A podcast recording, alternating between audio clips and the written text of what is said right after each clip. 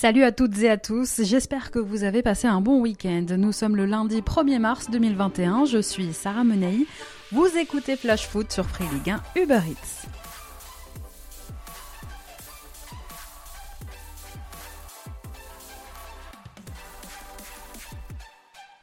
Lorsqu'un arbitre décide d'être euh, la star du soir, l'arbitrage vidéo doit lui remettre les pieds sur terre. La VAR sert à ça, non? Elle doit normalement pallier aux erreurs euh, humaines. Hier soir, l'arbitrage de Monsieur Millot a été plus que contestable. On pensait l'Olympique lyonnais lancé vers un succès important à Marseille après l'ouverture du score de Carl Toko et Cambi dès la 20e minute de jeu. Mais finalement, l'OL a perdu le fil de la rencontre et doit se contenter du match nul. Un moindre mal lorsqu'on sait que les Lyonnais ont évolué pendant 20 minutes à 10 suite à l'exclusion de Lucas Paqueta. Soirée contrastée pour lui, d'abord passeur décisif pour Toko Ekambi, c'est lui qui ensuite concède le penalty d'une faute de main quelques minutes plus tard. Penalty transformé par Milik pour les Marseillais. Paqueta prend un jaune pour ça, puis finalement aux alentours de la 70e minute, il fait une grosse faute sur Dimitri Payet et prend un deuxième jaune, synonyme de rouge. Mais c'est pas ça le problème, c'est ce penalty accordé aux Marseillais par Benoît Millot qui fait parler aujourd'hui. Le ballon touchait d'abord le ventre de Paqueta, d'ailleurs il avait même une marque sur le ventre, avant de rebondir sur sa main. Alors la règle aurait pu faire valoir que cette main, eh touchant d'abord le joueur avant de rebondir sur une main, était donc totalement involontaire. Monsieur Mio aurait pu considérer qu'elle ne se sifflait pas, mais voilà, tout dépend encore une fois de l'interprétation de cette règle. Le VAR n'a pas bronché et surtout que derrière une main flagrante de Yuto Nagatomo dans la surface marseillaise n'était-elle pas sifflée? Résultat, Lyon perd des plumes dans cet Olympico et les décisions de M. Millot ont beaucoup fait parler en après-match, à l'image de Juninho. Le directeur sportif lyonnais s'est arrêté en zone mixte. Moi, comme j'ai démarré ma nouvelle vie comme, directeur sportif, je dis moi-même, bah, il ne faut pas faire des fois, comme je faisais comme joueur sur le terrain, il fallait, il fallait pas parler de l'arbitre, mais c'est encore une autre fois. Donc euh, contre Nîmes, il y a eu une pénalité pour nous, on a fait match mm. nul. Encore contre Marseille, le match allait, il y a un but de, Yossem qui s'est refusé. Contre Metz, le but de Karl refusé aussi. Et c'est soit ça touche la main de Paquetá, mais ça touche le ventre avant. C'est-à-dire que tu peux pas donner un carton jaune aussi. Et même il y a beaucoup de doutes. Et après, on a vu tous, il y a la main Nagatomo aussi, donc euh, c'est pas, c'est l'arbitre qui décide, euh, décide la rencontre. On a vu que bon, il, est beaucoup souri, je pense qu'il a s'amusé un peu. Son, son bon, Marseille a, fait un bon match aussi. C'était, ça a été dur. Les premières 30 minutes, ça a été pour nous le premier mi-temps. Mm. Après, on a, on a baissé le rythme, on a laissé Marseille, Marseille récupérer un peu la, euh, la bataille de milieu, je dirais. La deuxième mi-temps, à partir du moment que, que Paqueta il a, il a pris le rouge, ça a été, ça a été dur de jouer, mais les joueurs ils ont fait beaucoup d'efforts physiques. On a eu deux ou trois contre qui on, pouvait terminer, terminer au milieu les actions, mais bon, on part avec un point, mais surtout, c'est n'est pas la première fois. Je, je répète, donc c'est plusieurs fois que, les arbitrages sont beaucoup, ça rate beaucoup contre nous. Et puis d'ailleurs on le verra, mais c'était vraiment pas le week-end de l'arbitrage. Alors les Lyonnais n'auront pas le temps de cogiter. Mercredi, ils accueillent le Stade Rennais à 19h. Un Stade Rennais orphelin de coach puisque Julien Stéphan a démissionné. On en reparle aussi dans un court instant. Et puis l'autre fait marquant quand même ce week-end, puisqu'on s'est quitté vendredi soir, elle concerne justement l'autre équipe de cette Olympico. C'est à Marseille la passation de pouvoir entre Jacques-Henri Hérault et Pablo Longoria et l'officialisation de l'arrivée de Jorge Sampaoli qui devrait donc remplacer Nasser Largué dans les tout prochains jours. Les supporters marseillais auront finalement eu gain de cause, Héros est parti, et c'est donc celui qui est apprécié des supporters et qui était jusqu'ici directeur sportif du club qui le remplace, Longoria. Ce sera une semaine chargée pour l'OM, puisque le propriétaire du club, Franck McCourt, est attendu à Marseille demain. Sampaoli devrait lui arriver mercredi ou jeudi sur la Canebière. Allez, tout de suite, on fait le point sur les rencontres du week-end et tout ce qu'il ne fallait pas manquer de cette 27e journée de Ligue 1.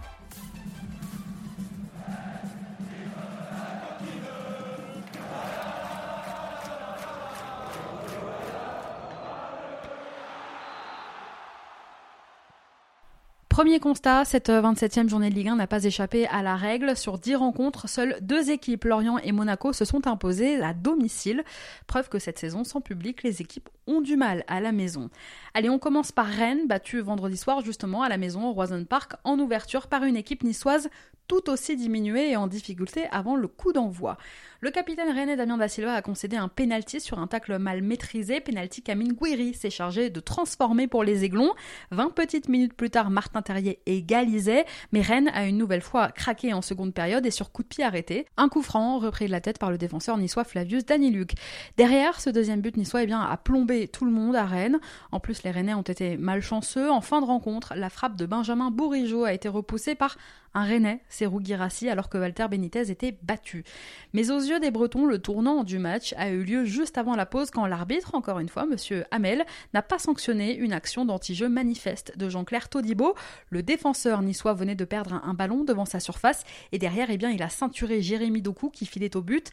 Ralenti, le Belge a réussi malgré tout à aller au bout de son action. Il a pu frapper, mais au-dessus. Sans l'intervention de Todibo, Doku se serait certainement offert un face-à-face avec le gardien niçois. Du coup, dans le couloir du stade à la mi-temps, c'est Florian Maurice, le directeur sportif du club, qui a invectivé le corps arbitral. Sur sur l'arbitre Ah, il part en but, c'est rouge Non, on met action au moins Faut décoller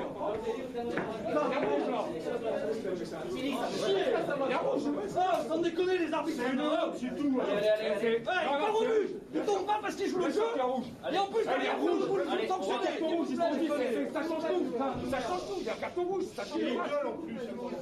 Non, non, sans déconner, là c'est déconné. Là c'est déconné. Là, c'est déconné.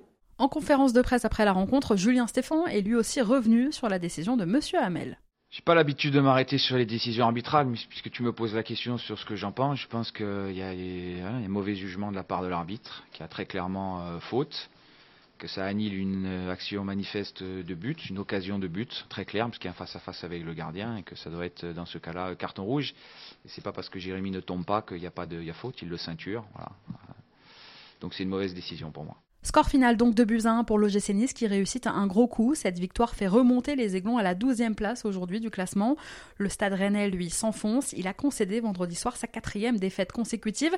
Les Bretons n'ont finalement gagné qu'un seul match en 2021, toutes compétitions confondues. Une dernière victoire qui remonte au 17 janvier dernier contre Brest. Les Rennais qui aspiraient à décrocher une place européenne sont largués avec 7 points pris seulement sur les 9 dernières journées de championnat. Au lendemain de cette défaite contre Nice, le président rennais Nicolas Olvec et son directeur sportif Florian Maurice, mais aussi plusieurs joueurs ont échangé avec une trentaine de supporters rennais samedi après-midi à la Piverdière. D'ailleurs, je le disais donc euh, tout à l'heure, Julien Stéphan a démissionné, on l'apprend aujourd'hui. Le coach breton a proposé donc sa démission ce week-end à ses dirigeants, ils l'ont accepté. Arrivé en décembre 2018 pour remplacer Sabri Lamouchi, Julien Stéphan a donc décidé de partir près de deux ans après, incapable d'enrayer euh, en ce moment la très mauvaise série de son équipe. Pour l'instant, c'est son adjoint Philippe Bizol qui assurera Mercredi, les Rennais se déplaceront à Lyon dans le cadre de la 28e journée de Ligue 1.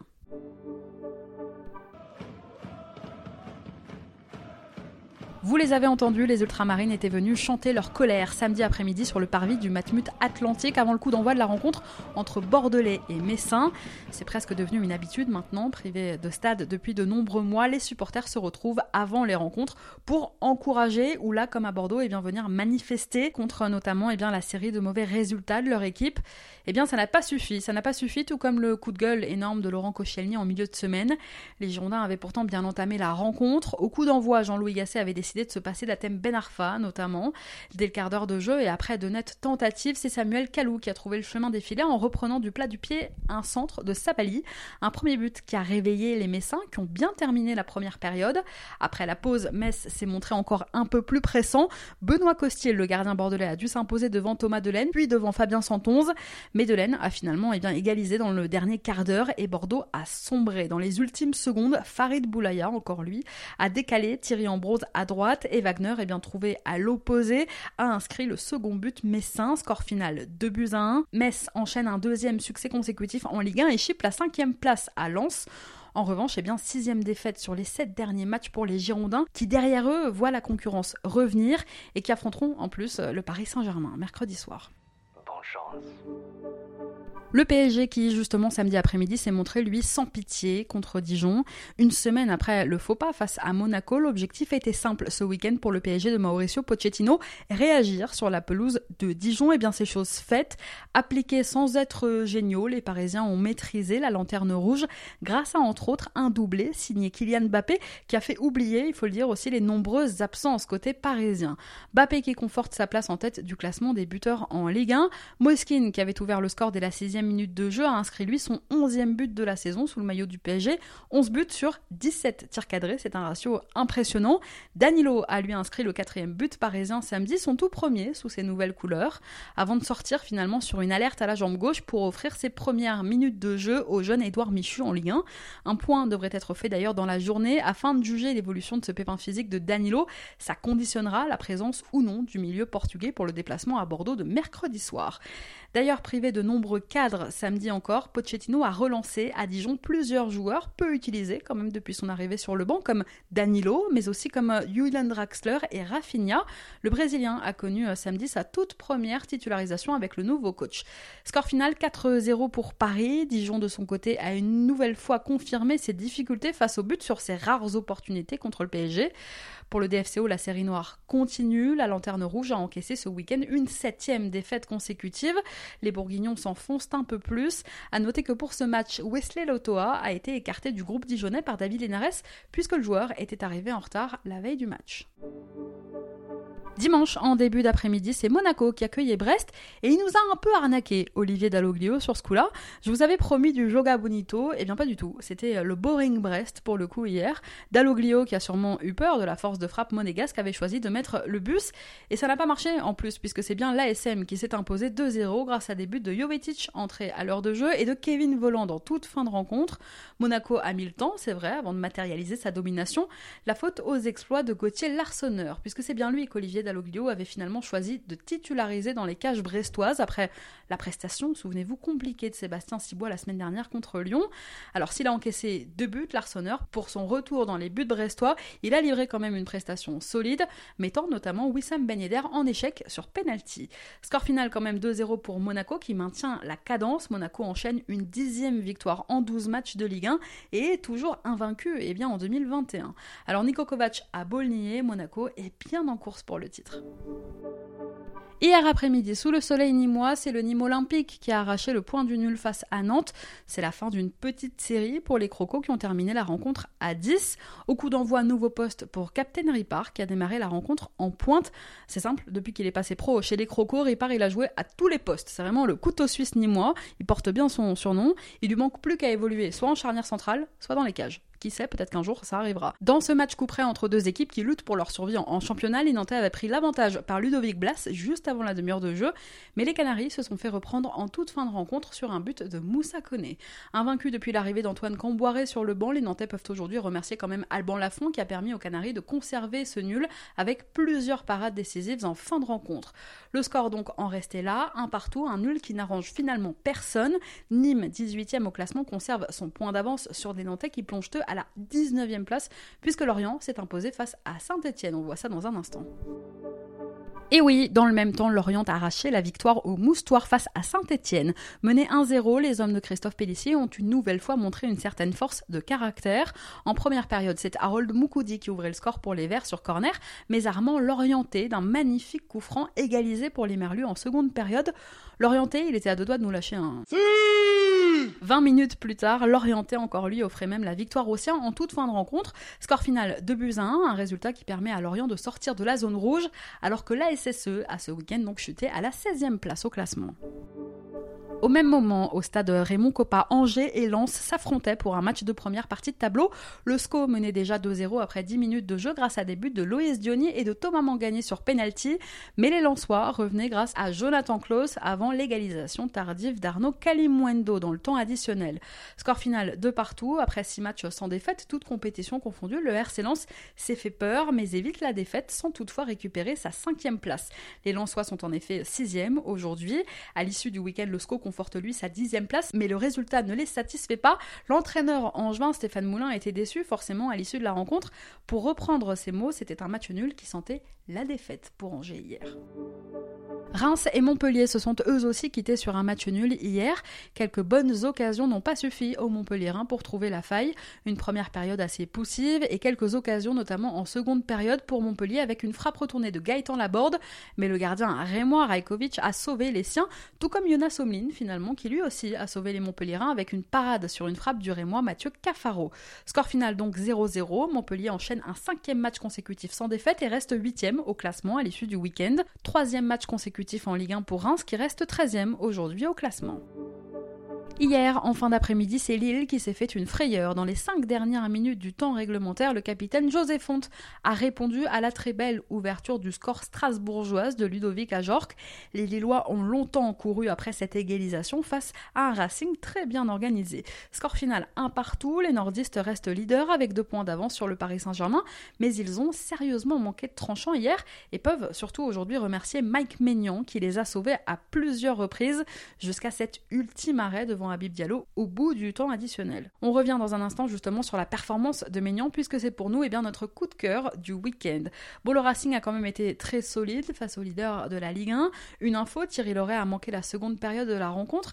À peine revenu sur son banc à la pause, l'entraîneur strasbourgeois a eu de soudain maux de ventre. Il a préféré revenir au vestiaire pour se reposer et même être examiné par un médecin. Il va mieux, Thierry Loret, il a pu diriger ce matin l'entraînement du Racing. Enfin, je vous le disais, en clôture, ce sont l'OM et l'OL qui se sont neutralisés au Vélodrome. Alors on fait point sur le classement. Maintenant, Lille reste bien leader à l'issue de cette 27e journée. Mais je le disais, le grand vainqueur du week-end, c'est quand même le Paris Saint-Germain qui revient à deux petits points du LOSC. L'OL chute à la troisième place du classement à un point des Parisiens. Monaco, quatrième, met toujours autant la pression sur ses prédécesseurs. En bas de tableau, Lorient passe devant Nîmes et Nantes pour sortir ce week-end de la zone rouge. 17e, les Merlus précèdent Nîmes d'un point. Nantes chute à la 19e place et Dijon eh bien, reste lanterne rouge à l'issue du week-end. Sachez qu'il y aura une journée en milieu de semaine, 10 matchs mercredi soir qui compteront pour la 28e journée Ligue 1. Ce sera juste avant une semaine de trêve internationale. Allez, on passe à notre déclat du jour. Elle est signée Morgane Sanson.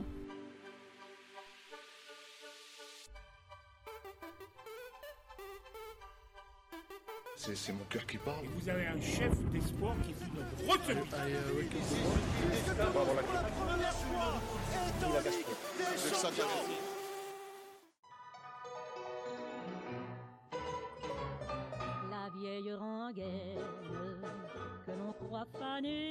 Transféré en première ligue à Aston Villa cet hiver, Morgan Sanson a découvert un nouveau football, mais surtout de nouvelles méthodes de travail. Il s'est confié ce week-end à nos confrères de Canal+, et pour le milieu de terrain français, il y a une grosse différence entre les championnats anglais et français.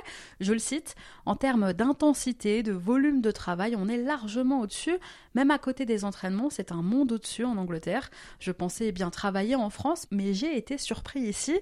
Dans le championnat, il y a beaucoup plus d'intensité, beaucoup plus de courses comparé à la France, il n'y a pas du tout de temps mort. Voilà ce qu'a expliqué donc hier l'ancien joueur de l'OM. Encore un, bah ouais, parce que c'est pas vraiment une surprise, puisque c'est ce qu'ils disent tous dès qu'ils quittent la Ligue 1. Allez, on vous partage notre coup de cœur de la semaine dans Flash Foot. Tu le sais, je te l'ai dit dans la colline. d'une façon que pas possible de le dire. Et tout le temps je te vois, tout le temps je te parle. Bon, j'ai vendu la mèche, le coup de cœur cette semaine, il est donc pour Mike Maignan. Sans lui, Lille aurait peut-être pu ce week-end perdre son fauteuil de leader de Ligue 1. Décisif, je le disais, face à Strasbourg, Mike Maignan a réalisé deux énormes arrêts à deux moments importants du match. Deux arrêts qui ont clairement permis aux Lillois de ne pas perdre cette rencontre. Son entraîneur d'ailleurs l'a dit, Mike a été l'un des meilleurs joueurs du match, il a su nous maintenir dans la rencontre. Ce sont les mots de Christophe Galtier hier après le match. Arrivé à Luchin il y a 6 ans maintenant, Maignan est aujourd'hui le joueur le plus ancien de l'effectif lillois. Le gardien formé au Paris Saint-Germain a bien grandi, il a mûri aussi. À 25 ans, le dernier rempart de la meilleure défense de Ligue 1 réalise sans doute l'une de ses plus belles saisons au LOSC. Et quelle saison à 11 journées de la fin maintenant, si Lille peut toujours rêver du titre, et eh bien Mike Maignan n'y est pas pour rien. Merci à tous d'avoir été avec nous, c'était Sarah Menei. Vous écoutiez Flash Foot, on se retrouve demain.